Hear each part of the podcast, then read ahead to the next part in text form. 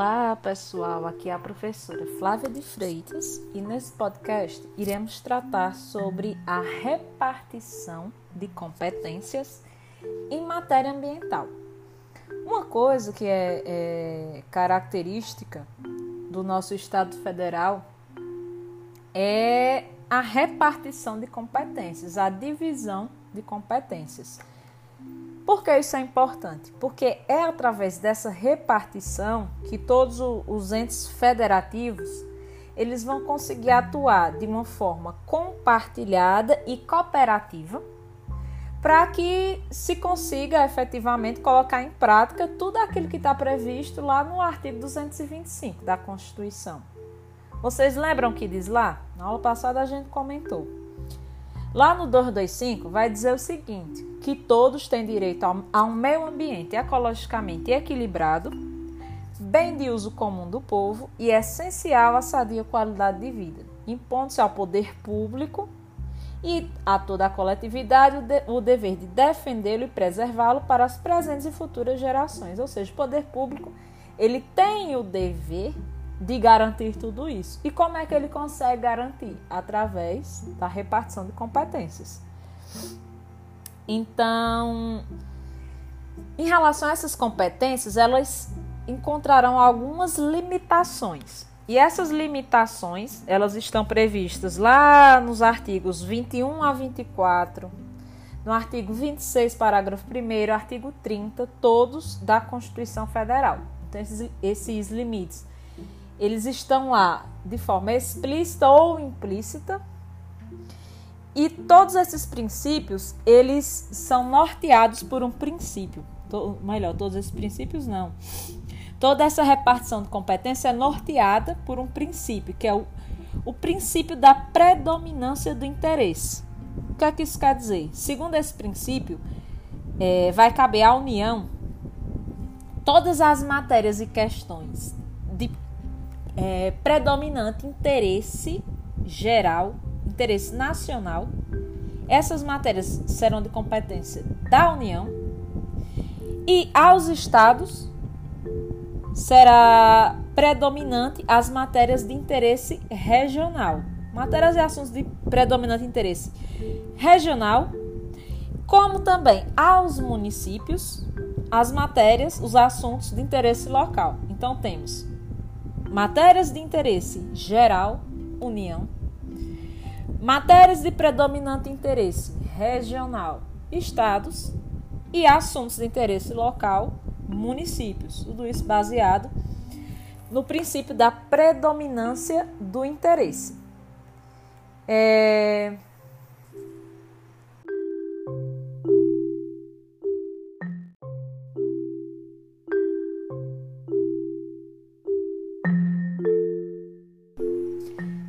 relação à, à competência, ela vai se dividir em competência material, que essa competência material ela pode ser comum entre, entre os entes, como também é, pode ocorrer uma competência exclusiva da União, como também a competência legislativa, que a gente vai falar mais à frente. Em relação à, à competência material, como eu disse, seja ela exclusiva, lá no artigo 21, ou comum, no artigo 23, essa competência, ela não confere poder a entes, federal, a entes federados, União, Estado, Distrito Federal, Município, para legislar sobre matérias que por elas são abrangidas, mas somente o poder de execução. Como assim?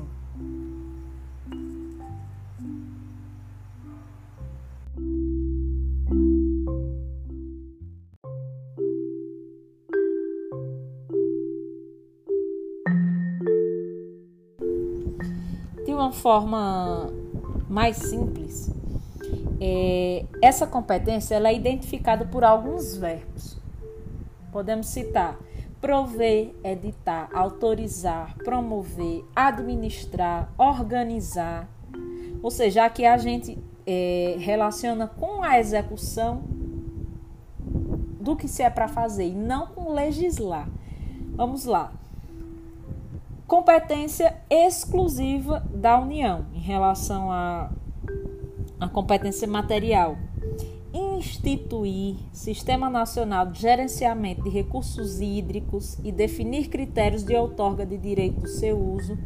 Instituir diretrizes para desenvolvimento urbano explorar serviços e instalações nucleares de qualquer natureza, estabelecer as áreas e as condições para o exercício da atividade de garimpagem. Quando a gente vai para a competência comum, quando eu digo aqui comum, União, Estados, Distrito, Município, proteger documentos, obras, outros valores, outros bens de valor histórico, impedir a evasão, destruição, descaracterização de obra de arte, preservar floresta, fauna, flora. Em momento algum, aqui se fala em legislar. A competência material ela está relacionada a o poder de execução.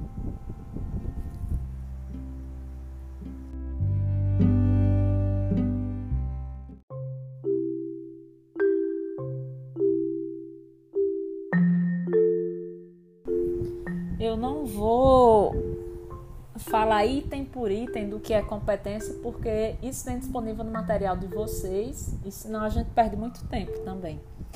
Mas em relação a essa competência material, ela, dentro dela, se divide em competência exclusiva, competência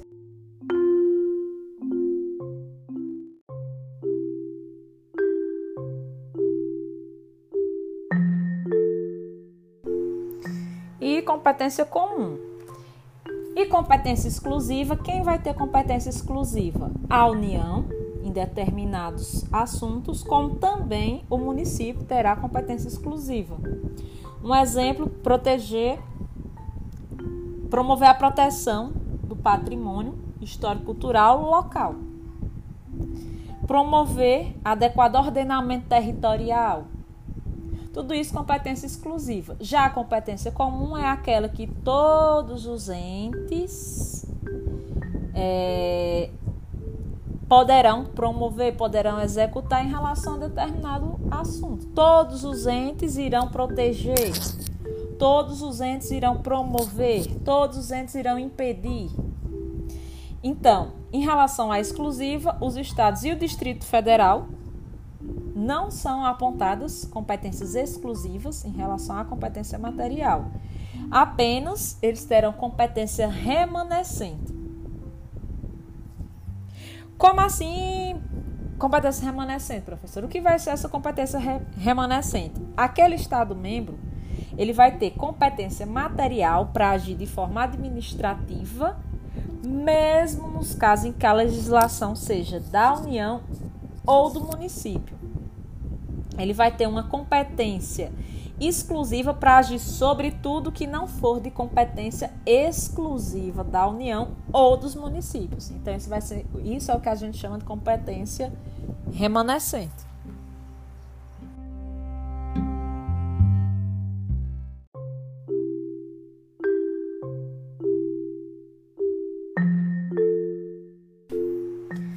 Ainda em relação a essa competência comum dos entes federados, é, a Lei Complementar 140 de 2011, ela trouxe, fixou normas é, no parágrafo, do parágrafo relacionadas ao parágrafo único do artigo 23 da Constituição Federal.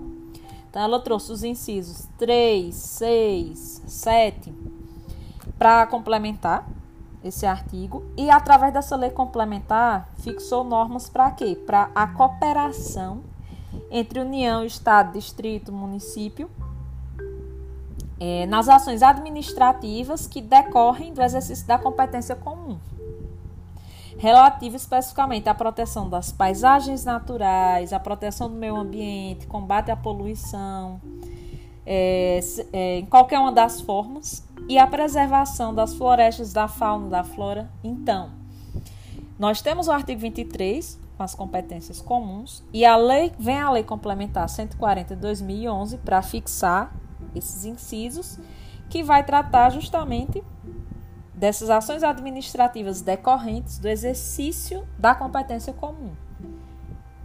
em relação a esses determinados assuntos.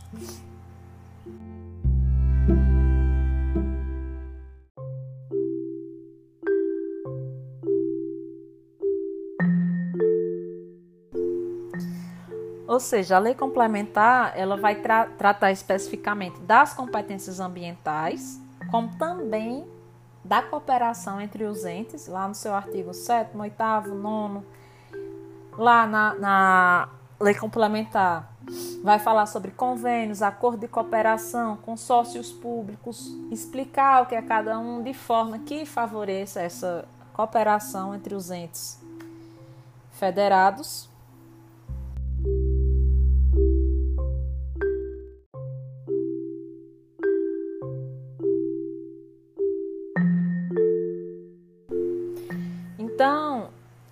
relação à, Lei Complementar 140, as entidades políticas elas poderão se valer de instrumentos de cooperação que são previstos para atuar em conjunto na proteção do, do meio ambiente, seja através de consórcio público, de convênio, acordo de cooperação, e tudo isso poderá ser firmado por prazo indeterminado. Ok, professora, mas afinal, o que são consórcios públicos, por exemplo? Consórcios públicos, minha gente, são contratos administrativos que podem ser celebrados entre as entidades políticas a fim de realizar objetivos de interesse comum. Por exemplo, a preservação do meio ambiente. Todas as entidades têm esse interesse e irão agir de forma conjunta, de forma conjunta para preservar o meio ambiente. Já convênio, diferente dos consórcios, são ajustes celebrados entre pessoas jurídicas de direito público ou entre essas pessoas jurídicas de direito público e particulares, visando, buscando realizar o interesse público. É, é semelhante a acordo de cooperação, mas não é a mesma coisa.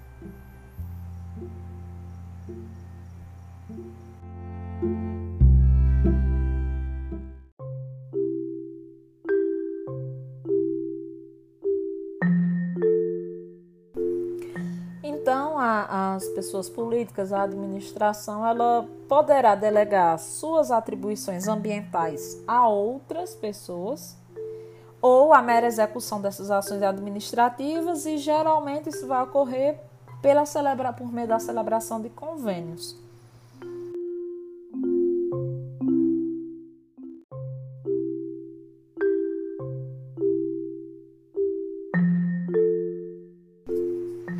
Já a competência legislativa, é, adiantando, deixando um pouco para trás a, a competência material. Competência legislativa ambiental é aquela que propõe uma atribuição de poder de legislar sobre o meio ambiente a todos os entes federados.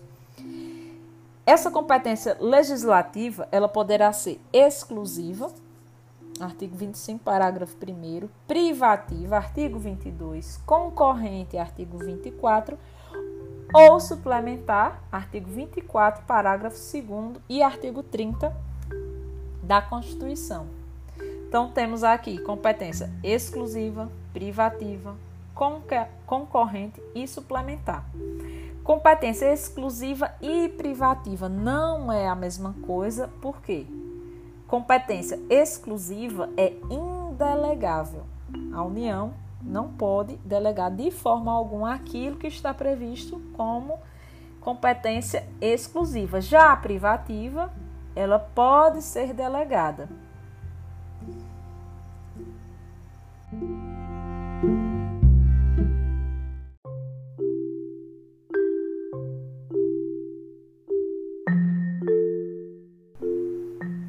Já a competência concorrente é aquela que mais de um ente da federação vai poder legislar sobre o mesmo tema. Por exemplo, o inciso 6 do artigo 24. Compete à União, Estados e Distrito Federal legislar concorrentemente sobre floresta, caça, pesca, fauna, conservação da natureza. Ou seja, aqui a gente tem três entes federados legislando concorrentemente em conjunto sobre o mesmo assunto. Já suplementar ela vai suprir a ausência de normas por meio da atuação de ente federativo que é desprovido das demais competências. Então, aqui em relação a suplementar, é, quem vai ter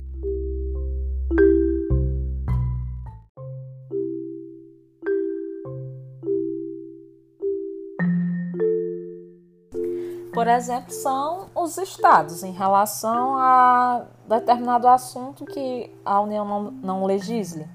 Se vocês forem lá no, no artigo 24, parágrafo 2, vai dizer o seguinte: a competência da União para legislar sobre normas gerais, competência da União em relação às normas gerais, não vai excluir a competência suplementar dos estados, ou seja, aquele assunto em que existe determinada omissão não vai impedir os estados de legislar de forma supletiva. É...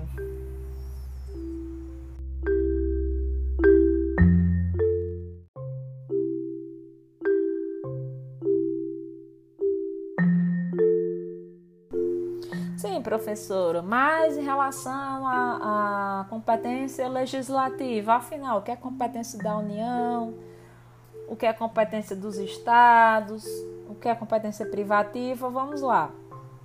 A União, de forma privativa, apenas ela, como a gente está falando em privativo, isso não impede que possa se delegar, mas, via de regra, apenas ela poderá legislar sobre direito agrário águas, energia, jazidas, minas, outros recursos naturais, atividade nuclear de qualquer natureza.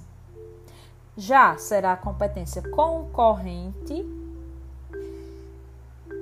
competência para é, legislar sobre normas específicas. A União legisla sobre normas gerais e concorrentemente com estados, Distrito Federal, poderão legislar sobre normas específicas.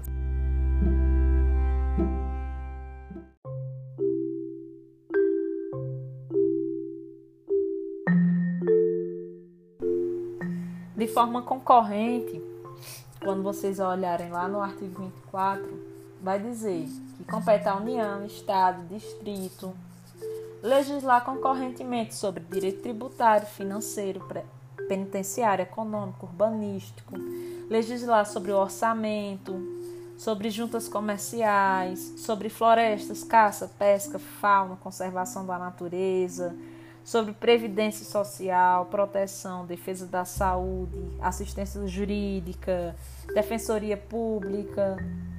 São enfim, 16 incisos que vocês precisam conferir. Não adianta de nada eu falar, falar, falar e vocês não irem lá na Constituição conferir.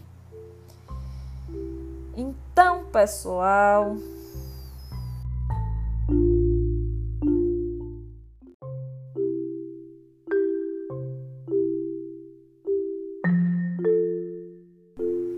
não deixem de consultar na Constituição os artigos indicados, senão vocês não vão conseguir, conseguir fixar e não é algo complicado.